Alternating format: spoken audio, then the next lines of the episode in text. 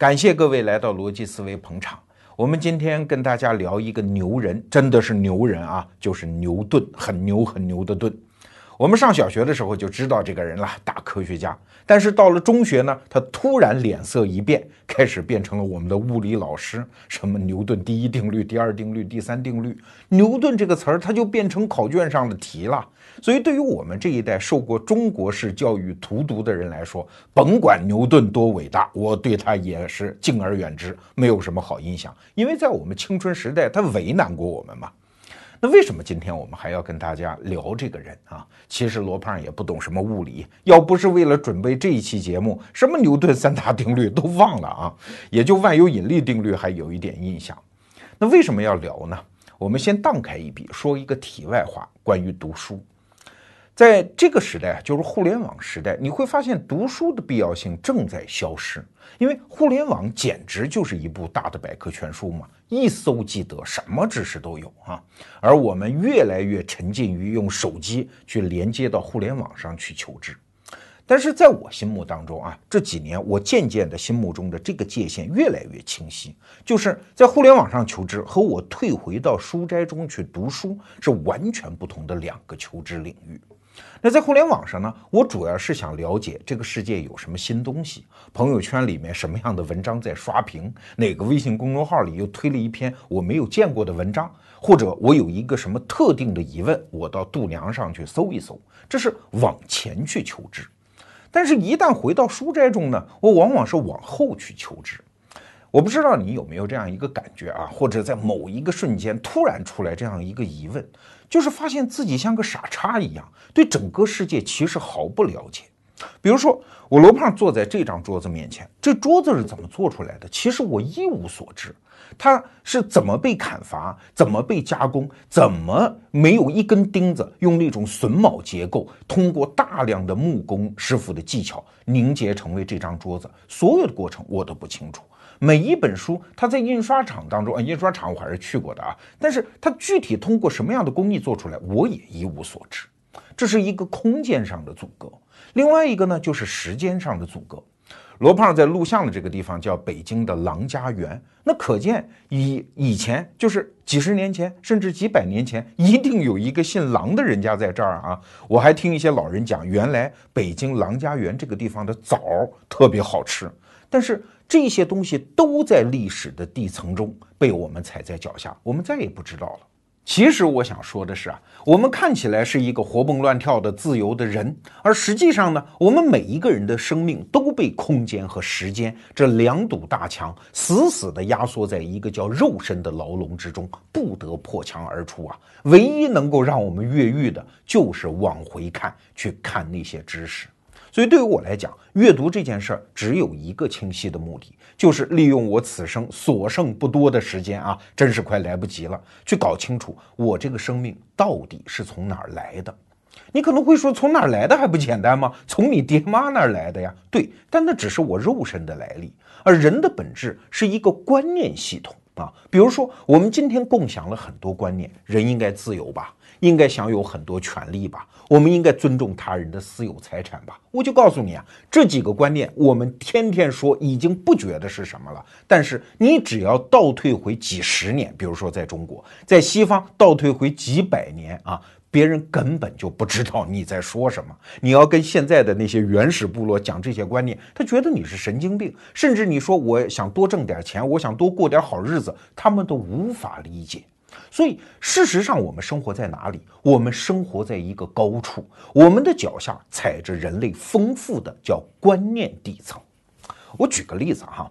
比如说，在郑也夫先生那本书叫《文明是副产品》，我们节目多次推荐过哈。那本书里就谈到雕版印刷术的发明。说实话，在看到那本书之前，我完全没这概念。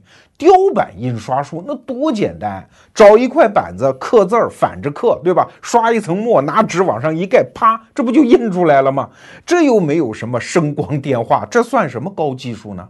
可是看完那本书之后，你才琢磨，哎。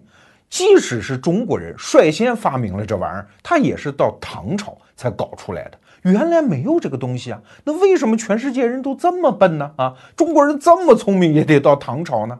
后来你按照郑也夫先生那本书的也接引的很多线索，你才会发现，就这么一个雕版印刷术，它居然是两河流域的印章文化。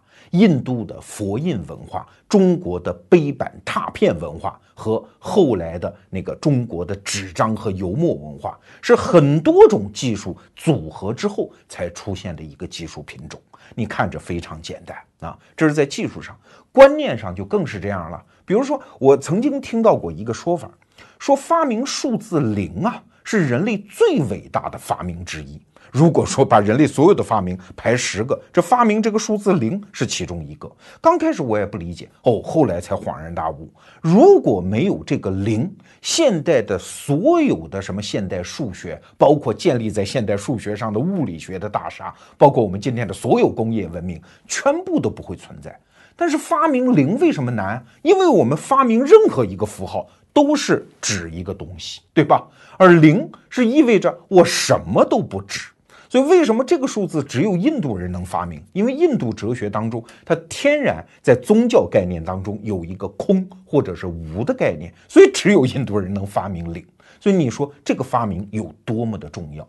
就像我们逻辑思维节目，我们好像选题东一榔头西一棒，也没有什么章法，而实际上我个人阅读是有一根主线在的，那就是要搞清楚我们当代人生存的观念系统，它到底是怎么来的。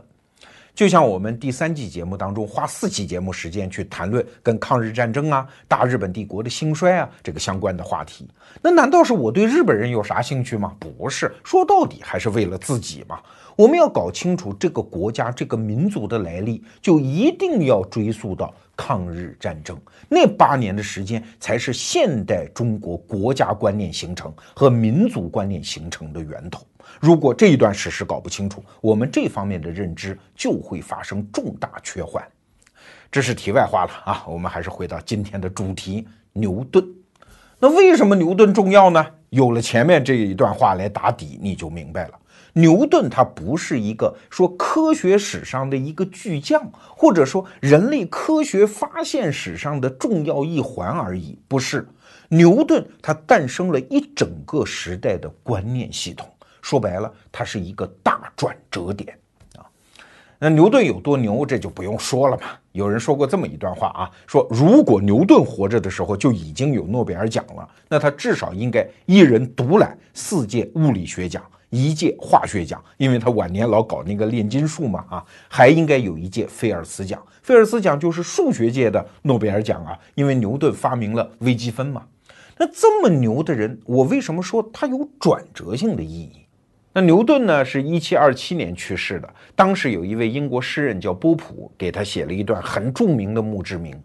这词儿是这么说的啊：说自然和自然的规则隐藏在黑暗之中。上帝说：“要不就让牛顿去吧。”于是世界一片光明。哎呦，这个牛吹的啊！这很显然是一个当时崇拜牛顿的粉丝给他的过誉之词。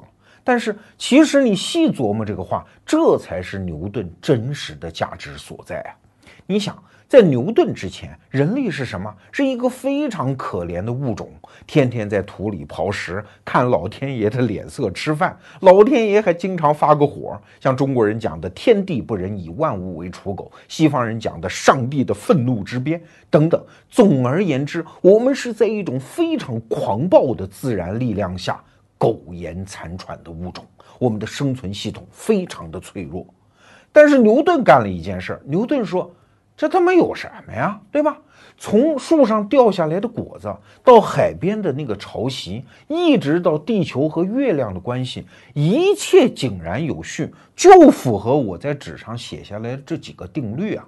说白了，我们是生活在一个可以用数学来推算的一个精密系统当中啊，它是有规律可循的。哎。你不要小看规律这个事儿哈，人类一旦逮着这个东西之后，你会发现它会继续往下延展。你看，直到今天，我们已经破解了自然的多少规律？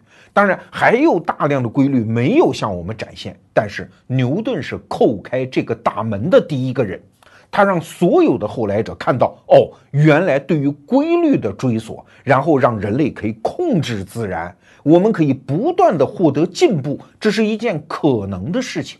你说牛顿有多重要？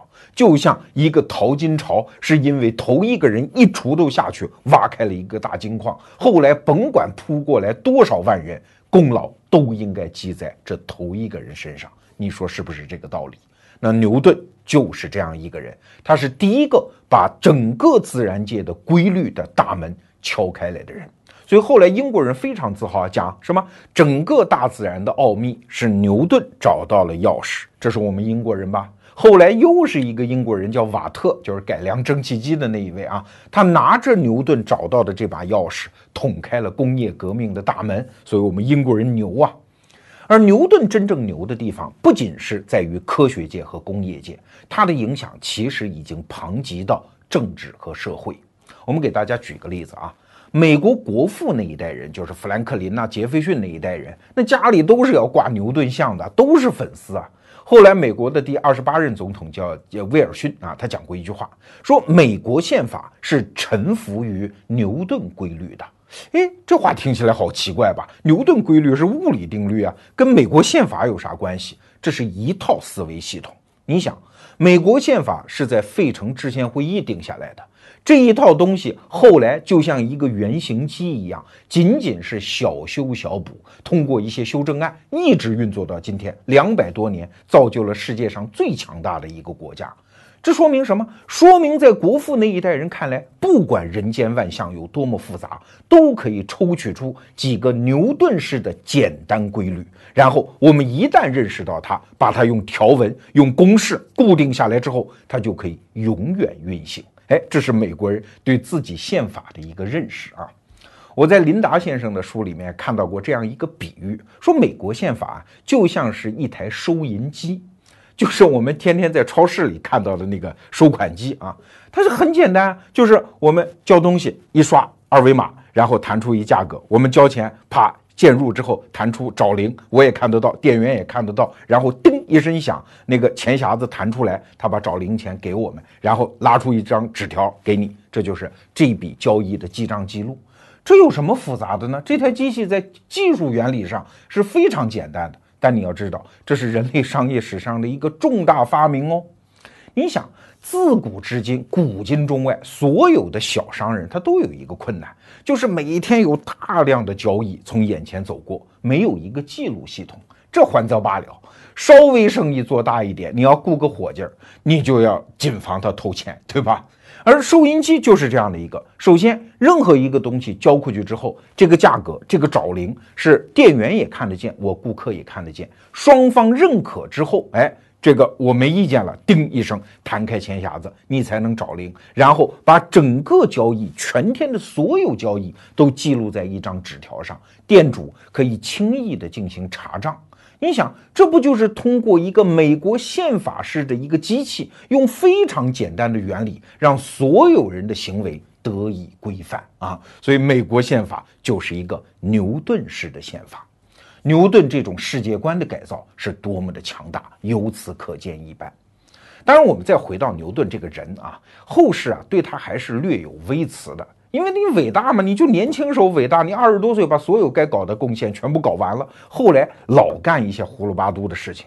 我们中国人基本上接受了两个观念：第一，说牛顿呢晚年是沉迷于神学嘛。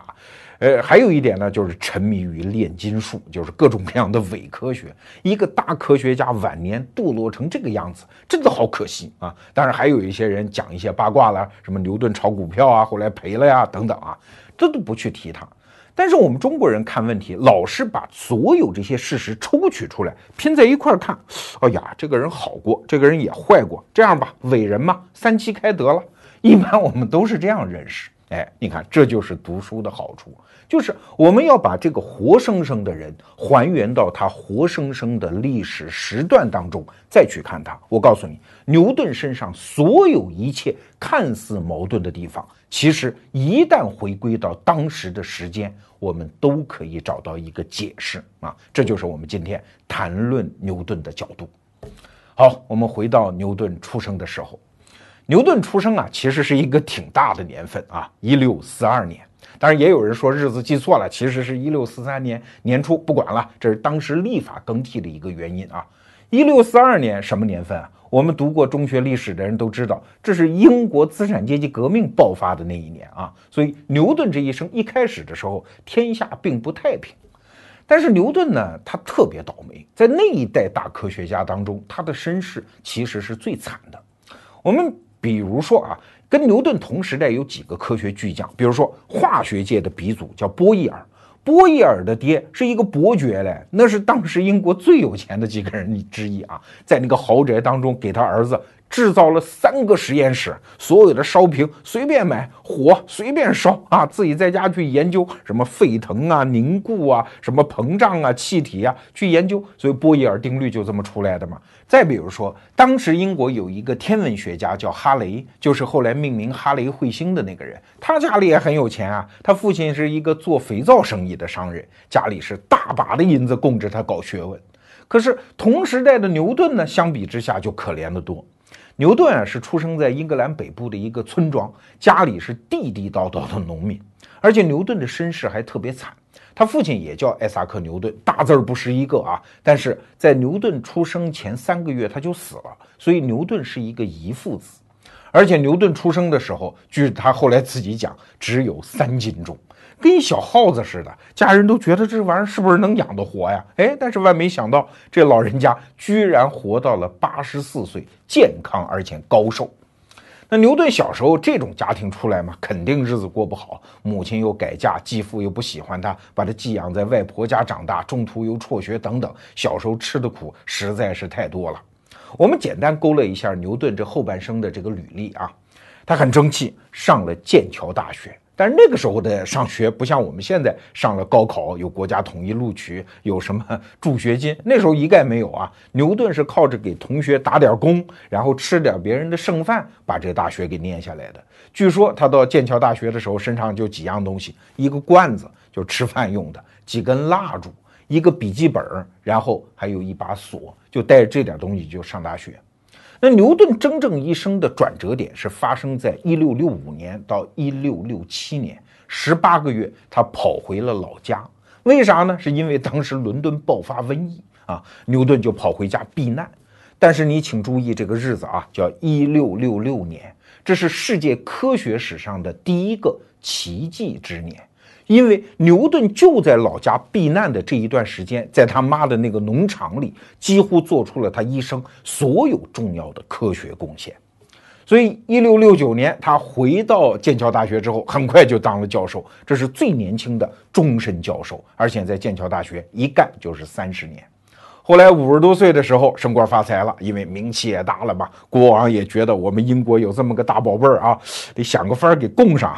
怎么办呢？哎，皇家造币局就是造那个钱，这地方这差事清闲，而且从造币当中还能有提成，这是一个薪水又高又闲在的地方，就把牛顿摁这儿了。这五十多岁，后来到了一七零三年，他又功成名就，当了英国皇家学会的会长。他最后是一七二七年去世。那去世的时候，牛顿啊，他因为不是贵族嘛，但是他后来是科学家身份第一个拿到爵士头衔的，而且他死的时候是国葬，当时是一个公爵、三个伯爵，什么最高法院大法官给他抬着灵柩。今天我们到英国伦敦去旅行，那个西敏寺又称之为叫威斯敏斯特大教堂里面，你还能看到牛顿的墓，就在教堂的正中间，把整个教堂一分为二，那个位置比很多国王的位置都要好嘞。那英国人嘛，对于牛顿那实在是太自豪了。在牛顿的葬礼当中啊，有这么一个人叫伏尔泰，那我们都知道，法国大文豪、启蒙大家。伏尔泰当时就很感动啊，说英国这民族了不起啊，对吧？他们对人才是这样的重视啊，这样的人仅仅是一科学家，也没有什么贵族血统，居然这样风光大葬。那参加完牛顿葬礼之后呢，这伏尔泰就在伦敦游逛啊，然后就找了牛顿的一个外甥女儿，就采访牛顿一生的这个事迹。外甥女儿叫凯瑟琳，凯瑟琳就跟他讲了一个著名的段子。就是牛顿在老家的时候，树上一苹果打到头上，然后就想出了万有引力定律。所以这个故事其实也是个笑话，就是这么一个凯瑟琳，然后讲给伏尔泰听，伏尔泰跑回法国就开始写文章，那文笔也好啊，这个故事就开始传遍欧洲，一直现在还跑到我们的教科书上。实际上，你想想，怎么可能？牛顿搞出那样的研究，怎么可能是一果子掉头上？果子掉头上，这是多少年来人类早就发现的一个现象，怎么没能启发别人呢？其实这个也在说明什么，就是。一个科学发现和一个科学家的履历，如果你抽取出来看，只能看到一些神奇的，但是在逻辑上根本就讲不通的故事。而今天我们就是要把牛顿身上这些看似无法理解的矛盾，一个大科学家他为什么会沉迷于神学？一个大科学家为什么又沉迷于非科学、伪科学的炼金术？这些看似在逻辑上无法贯通的东西，还原到那个时代，我们看到一个活生生的牛顿。那今天我们首先给大家推荐的就是这本书啊，叫《机械宇宙》，它的副标题特别精彩。我之所以对这本书感兴趣，就是第一眼瞄到了副标题，叫《艾萨克·牛顿：皇家学会与现代世界的诞生》。对你回到牛顿，你才会回到现代世界诞生的那一刻。刚才我们讲到，作为一个现代人举目四望，我们看到的是一个花花世界，物质生活是极大丰富。我们也都知道，这背后有科技、政治、社会、经济各种各样的力量，但是。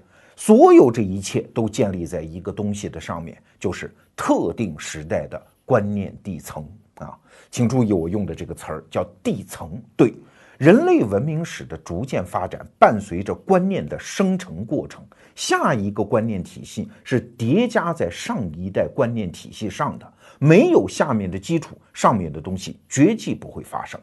就像现在美国人啊，经常要把自己的民主推广到全世界。美国人民主很好啊，但是它生成在他自己的地层的顶端。如果把底下的东西全部抽掉，那个民主会把整个社会结构压垮的。所以，为什么美国人在全世界推广民主越推广越郁闷的原因，这就是我们中国人说的那句老话嘛：你吃第六个包子饱了，你不要忘掉了第二个包子的作用啊啊！所以今天我们为什么要谈论牛顿？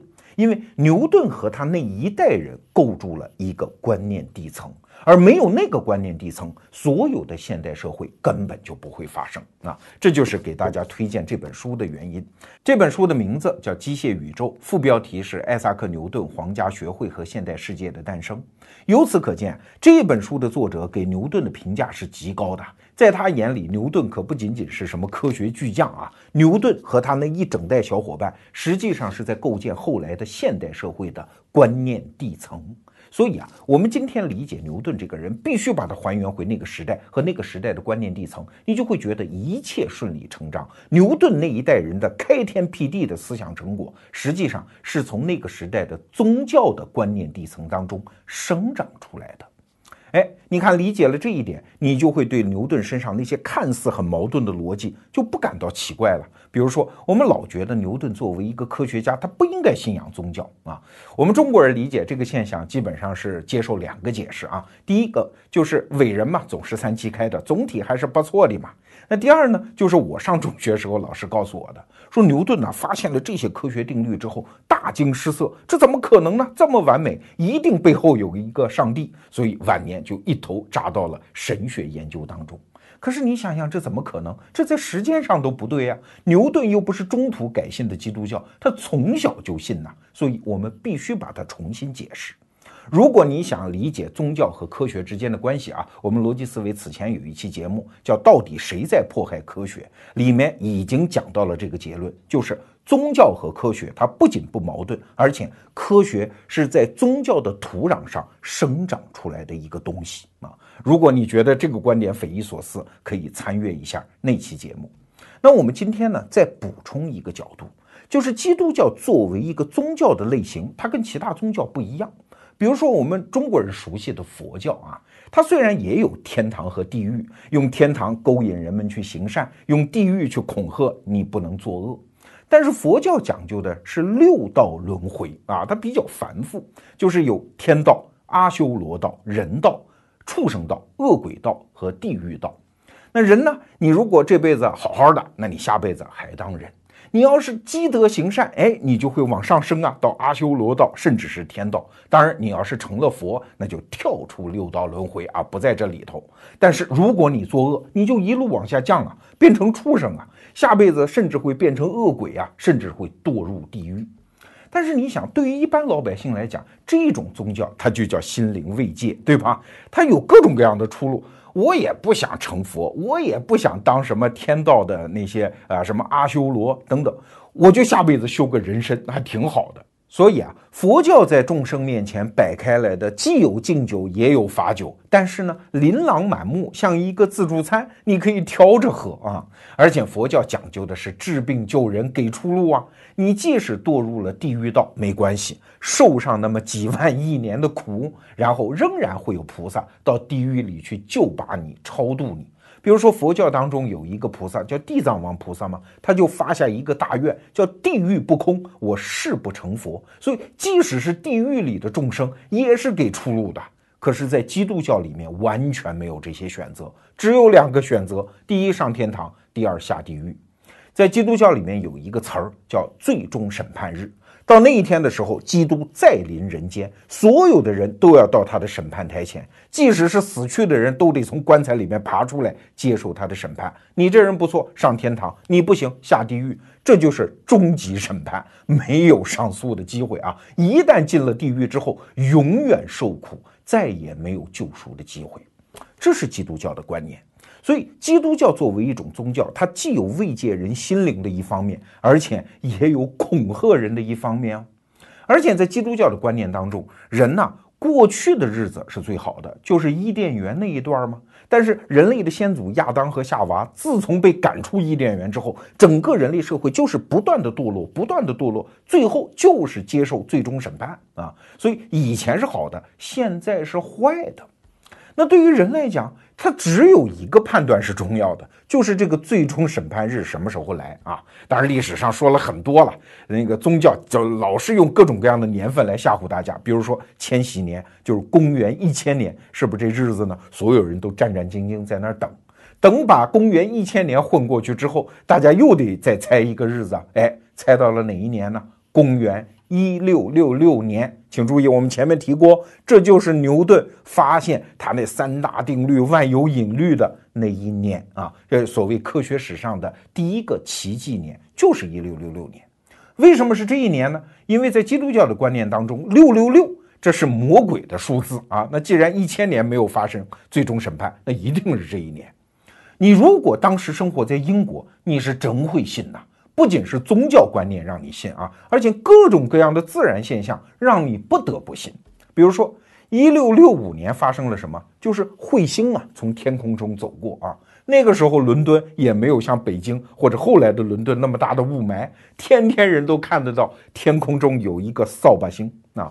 当时的神父就跟大家讲：“哎呀，这个彗星来了，就是意味着暴风雨啊、烈焰呐，还有棺材飘满了天空啊，你们就等着吧，就快到了哈啊！你们再不行善，那紧接着发生了什么？就是我们前面讲的大瘟疫嘛。”公元一六六六年发生在伦敦的大瘟疫是横扫掉六万人口啊啊五万到六万人口，伦敦十分之一的人都死掉。要不怎么牛顿跑到乡下去避难呢？避的就是这个。那你想，在宗教氛围那么浓厚的伦敦，又是彗星，又是死人那么多的瘟疫，大家是不是渐渐的就开始信这件事情了？所以啊。当时伦敦有一个很著名的诗人叫约翰多恩啊，写了一首很著名的诗，也算是一首很著名的布道词吧，就是“丧钟为谁而鸣”啊啊，就是所有的人都是你的一部分，就像一颗石子儿掉进了大海，就是欧洲少了一部分，一个人死去就是你的一部分死去，所以不要问丧钟为谁而鸣，丧钟就是为你而鸣。后来海明威不就是通过这句话吗？写了那本著名的小说啊，一整个那个社会是弥漫了一种末日气氛的。紧接着就是那场著名的伦敦大火，这也是一六六六年九月份的事情啊。刚开始起因很简单，就是一个面包师傅忘关火了，结果小火苗就开始在贫民区的那些木质结构当中燃烧。十几个小时之后，偌大的伦敦城被烧成了一片白地。据说当时英国国王查理二世也跑出来救火，手里拿着个锹，光着个脚站在泥地里，据说肩膀上还搭着个钱袋子，谁救火表现英勇，马上发红包啊！但这也没救了啊。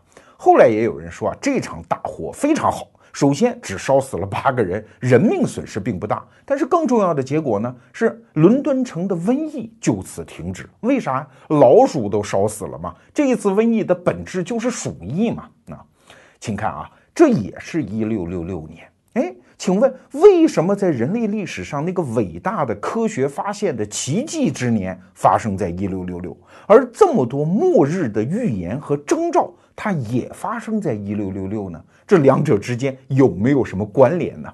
后来的很多科学史学家都讲这是有关联的。正是因为这种末日情绪，所以那一代大科学家都试图解开上帝对我们的命运的最终安排是什么样的。那个时候信宗教的人都觉得啊，上帝他是一个全能的神。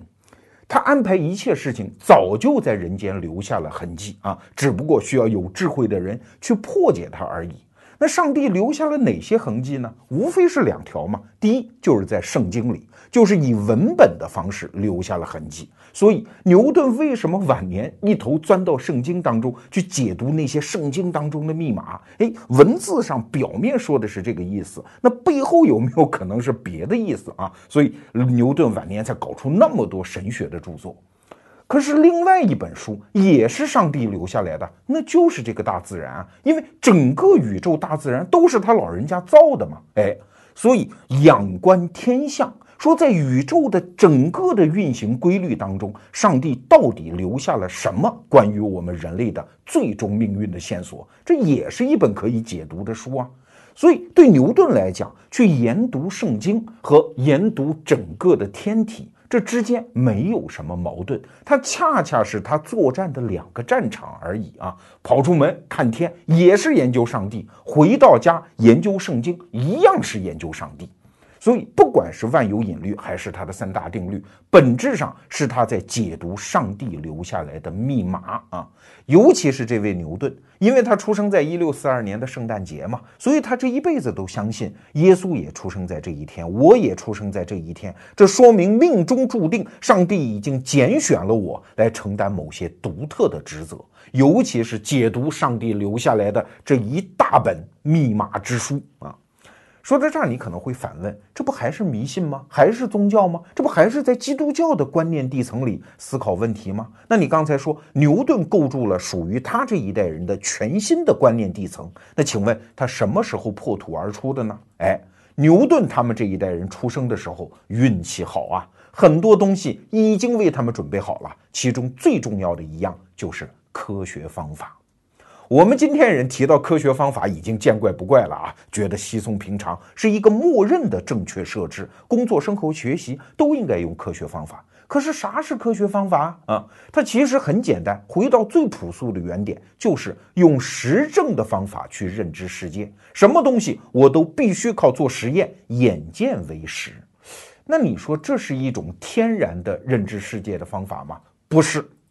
人类自古以来，自打原始社会的时候，都不是靠这一套实证方法有，但是最主要的认识世界的方法是听信他人嘛。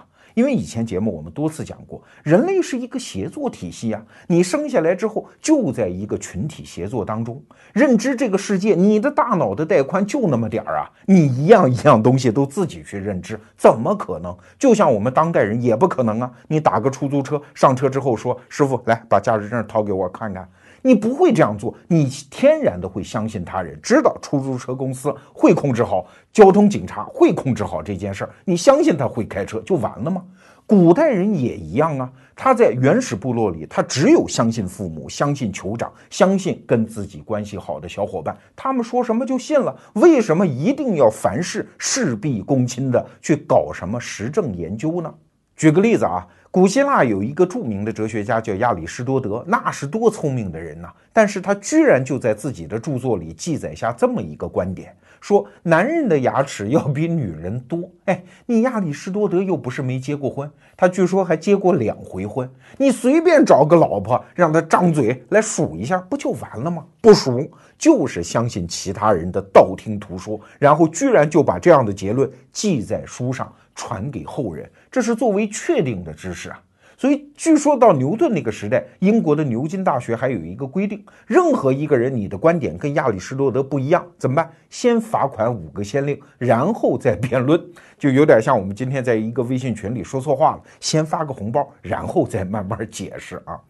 其实不仅是英国，全世界所有的民族都是这个观点。在那个时代，就是前人、先哲、经典已经把该掌握的知识全部发现出来了。我们要么就是诠释，要么就是重新发现。所以中国的文人经常搞什么脱古改制，说我说的话其实就是孔老夫子说的话，这就是全世界所有民族到那个时代的基本状态啊。英国牛顿这一代人也一样。牛顿这一辈子都认为，我发现的东西根本就不是什么发现啊，什么古希腊人、古埃及人、古巴比伦人，他们早就发现了，我只不过是把他们发现的再发现一遍。牛顿从来不认为自己是一个独创者。一旦建立了这样的背景，你就会明白，科学方法听起来高大上，而实际上是一种非常奇葩的思维方式。不仅在当时，就算在今天，你身边要真的出现这样一位科学狂人，你也会疯掉的。给你举个例子啊，有一天你们公司来了一客人，进门就问你们公司多少层楼啊？你说二十层楼，他说我可不信，我必须从一层爬到二十层，然后我才信。那你给他端上一杯水，他会疑问这里面有没有微生物超标啊？会不会有毒啊？你有什么证据证明它是安全的呀？然后掏出仪器自己搞化验，然后才喝水，那你肯定接待了一个精神病人吗？对牛顿那一代的科学家，在周边人看来就是这样的精神病啊。他们信奉一句话，叫“走出图书馆，走进实验室”。往圣先贤写的所有的书，我都将信将疑，我只相信在实验室里得出来的确切的数字。所以当时有一个神学家就暴跳如雷地说：“啊，说你们是一帮什么人？什么样的聪明人？告诉你们。”他见过什么，你们都不信。即使是上帝他老人家亲自告诉你他见过什么，你们呀还是不信。你说你们是一帮什么人啊？那问题就来了，这种很奇葩的科学思维方法，它怎么就突然出现了呢？啊，这个话题就长了。比如说，在牛顿之前有培根呐，有伽利略这一代人啊，他们都是在牛顿之前的一代。但是更重要的是什么？当时欧洲人确实。打开了眼界，他们知道这个世界有大量他们不知道的东西。确实，往圣先贤写的书里面没有，这是其他民族没有的机遇啊。我们主要讲三个东西吧。第一，大航海，一个美洲哎，就在那儿躺着，在原先的圣贤的书里面没有写过啊，这是横向空间视野的扩展。另外，举头一望，当时欧洲人发明了望远镜，这是伽利略那一代人搞出来的，对吧？天空中原来如此神奇，哎，这又是一个全新的世界。而且呢，当时还有人发明了显微镜啊，这是一个荷兰商人叫列文虎克，这个家伙可完全不是什么科学家啊，他是一个卖布料的商人，因为经常要检查那个布料的细部的纹理嘛，所以就摆弄那个镜片，哎，最后搞出了一个望呃显微镜的一个效果。哎呀，他发现之后就觉得很神奇，因为他没什么文化啊，然后就到处看小动物，哎，这个水里面有微生物啊，然后甚至他他是第一个观察到人类精子的人，自己跑上床撸了一把，然后把自己的精液，然后用显微镜观察了一下，他第一次看到了人类的精子，哎，所以你看外层空间、微观生物以及横向空间的视野突然打开，这就让科学方法有了用武之地。那你说科学方法有什么好处来？哎，说来说去，其实就一个好处，就是把不靠谱的变成靠谱的。你可别觉得，但凡带上科学家桂冠的人，他都一定不相信迷信啊！不是，他们的脑子里面其实也是一锅粥。就说牛顿那一代人。现在我们一听什么英国皇家学会，那还了得！皇家学会的院士，著名科学家。可是刚开始，皇家学会就是一个私人的俱乐部。后来国王一看，哎，不错，这帮人讨论自然哲学啊，讨论自然现象，盖个戳吧。哎，皇家认了，这叫英国皇家学会。刚开始就是一帮人在一起胡扯的一个机构。那这个机构，他们天天在讨论什么问题？你以为都是在黑板上演算牛顿的定律？不是，什么奇葩问题都有。而且那里面的所谓科学家脑子也是一团浆子。举个例子，前面我们提到的那个化学界的鼻祖波义尔，他就相信一堆歪理邪说，比如说把人的粪便变成干粉吹到眼睛里就可以治疗白内障，把死囚手掌上的汗液收集起来就可以治疗人的甲状腺肿。他还相信一条性格比较温顺的狗的血输入一条性格比较暴躁的狗的体内，那条狗的性格就会被改变。这都是他相信的。再比如说，我在这本书里还看到一个例子啊，就是英国皇家学会的那个大科学家的社交圈里面，还有一个人叫迪格比，他居然声称自己发明了一种药膏啊，这个药膏可以治疗人的一切外伤，包括决斗中受的那种重伤。但是治疗方法很奇怪啊，这个药膏啊不是涂在伤口上，是涂在导致这个重伤的刀剑的身上。即使这把剑已经在千里之外，只要涂上，这边伤口就能好。您说这不是胡说八道吗？但是不要紧，有了科学方法之后，人们就能在一堆胡说八道当中，渐渐用实证的方法找到那些靠谱的东西。比如说，在这本书里，我还看到一大堆科学家认认真真做了一个实验，就是古书当中记载了一个效应。那个独角兽的角的粉其实就是犀牛角的粉啊，一旦搁在这儿，上面的蜘蛛是跑不掉的啊！你说这是一个多么奇怪的现象？但是他们就认真研究，真就搞来了独角兽的粉，把蜘蛛放在上面，哟，蜘蛛跑掉了。于是大家就再也不信了。连这样的奇葩问题，他们都认认真真的去研究。所以啊，英国人当时的知识状况和两百年前中国人的知识状况有什么区别？没有什么区别。但是，就是因为有了这么一点点的科学方法，它可以让人类的知识一点一点的发生进展。比如说啊，中国人也曾经搞过叫炼丹术，对吧？牛顿呢，晚年是痴迷于炼金术，其实都是搞来各种各种奇奇怪怪的东西，就是格格物嘛，什么一根老鼠尾巴呀，一种什么矿物质啊，一种什么植物啊，都要想炼出他们要得到的那个结果。但为什么中国的炼丹术没有什么科学发现呢？啊，也有啊，比如说搞出了火药啊，但是它没有引发现代的化学呢。而炼金术搞出了现代化学呢，就是因为炼丹那个结果不对啊，那个结果是什么？长生不老。可是长生不老这个事儿啊。你很难验证。你说一个皇帝他吃下道士炼的这个丹，到底是因为他心不诚呢，还是因为有什么其他的外面的因素导致他死了呢？这很难验证，这有逃脱的余地。可是炼金术，他要的结果是确切的，他一定得炼出金子呀。所以有这样一个实证性的思维在，根本不怕你的缘起是不靠谱的。所以炼金术搞来搞去，就演化出现代的化学嘛。我们现在化学的很多符号都是当年牛顿这样一批炼金术搞出来的。比如说代表火的那个三角形，代表水的那个倒三角形，都是牛顿当年用的符号啊。后来牛顿啊，关于他的神学呀、炼金术啊，搞了大量的文献啊，都是他手写的。在牛顿诞辰三百周年的时候，就是一九四二年的时候，还搞了一个纪念会。当时啊。也有一个英国很著名的人啊，经济学家凯恩斯，把牛顿的这些遗留下来的材料都给买了，是在拍卖会上买的。然后在他三百周年的诞辰的纪念会上，他发表了一个著名的演说。他得出了一个结论呢，说牛顿呢不是什么现代社会的第一人，他其实是最后一个魔法师。那又隔了这几十年，我们再看凯恩斯讲的这句话，对。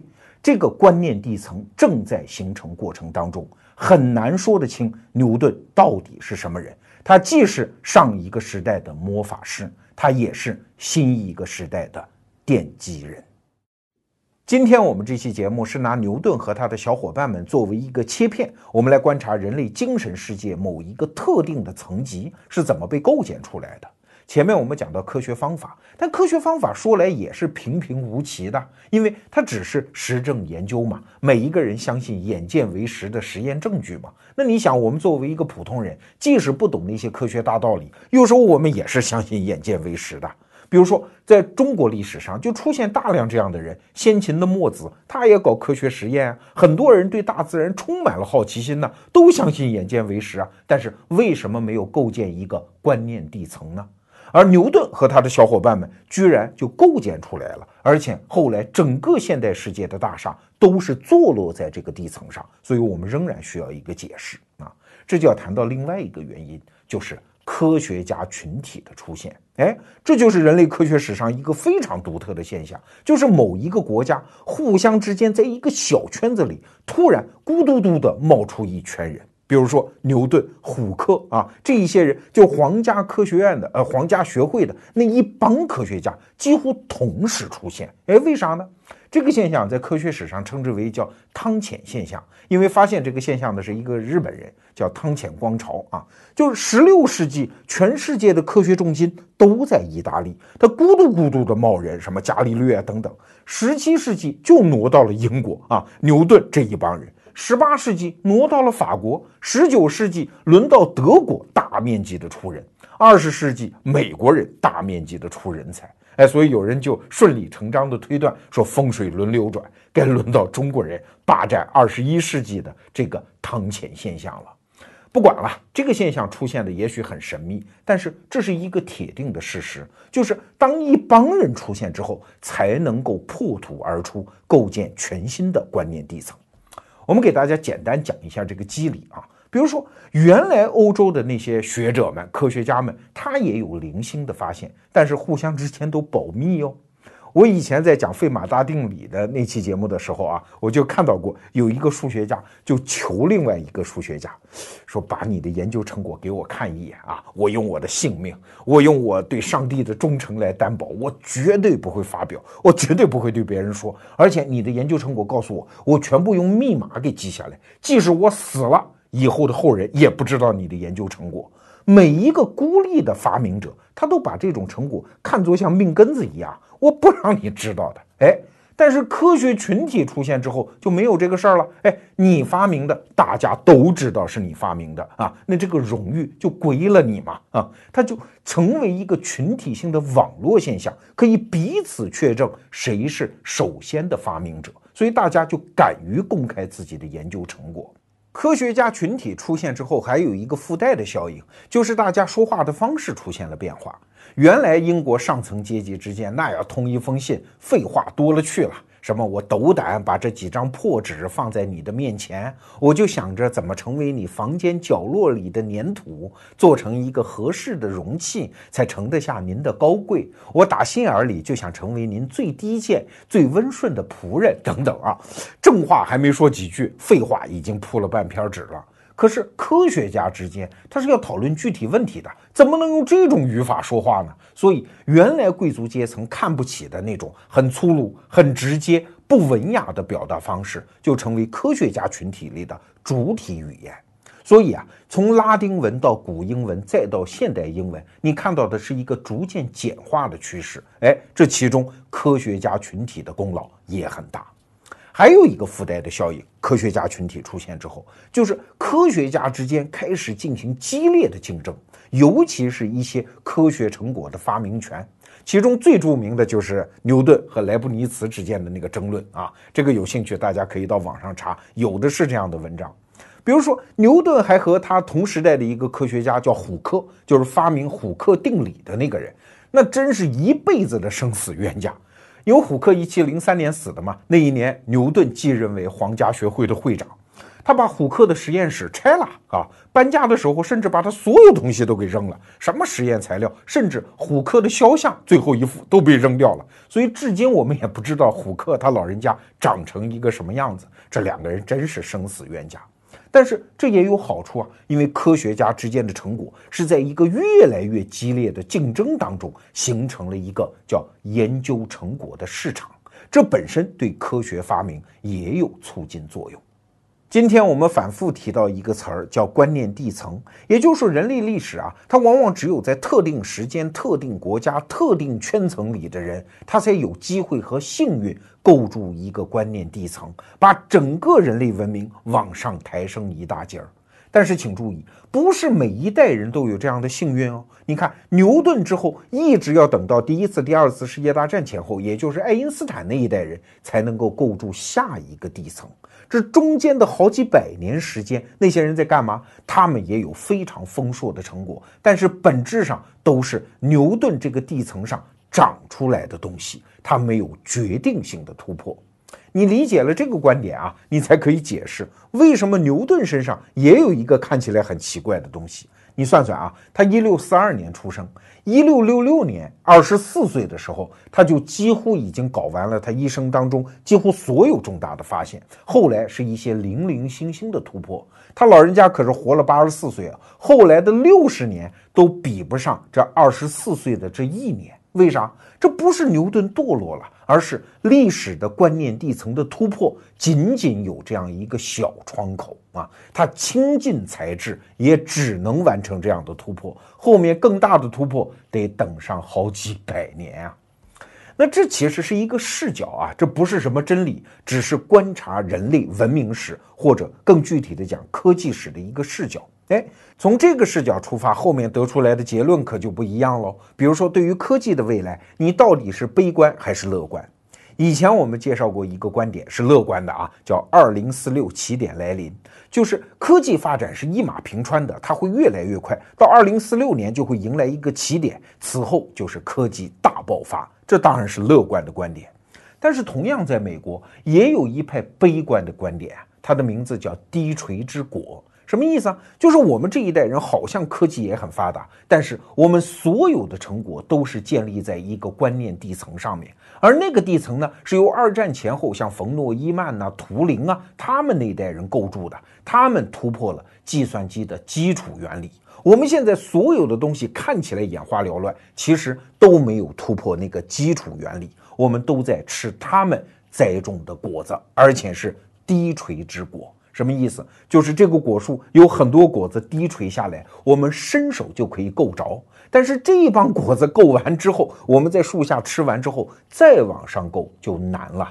如果想要有巨大的突破，不知道要等多少年才能够构筑下一代的观念底层。所以，在美国持这一派观点的人认为啊，美国的繁荣快要到头了，把所有的低垂之果都吃完了。当然，今天我说这个，你也只是这么一听啊，信不信由你，这是一派观点而已，可被一说。那今天我介绍这派观点呢，其实只想再说，人类的精神世界是一个层垒的结构。不管我们现在认为什么是正确的，自由、民主、法治、私有财产、市场经济，所有这些东西，从对和错的角度来看，它其实太浅了。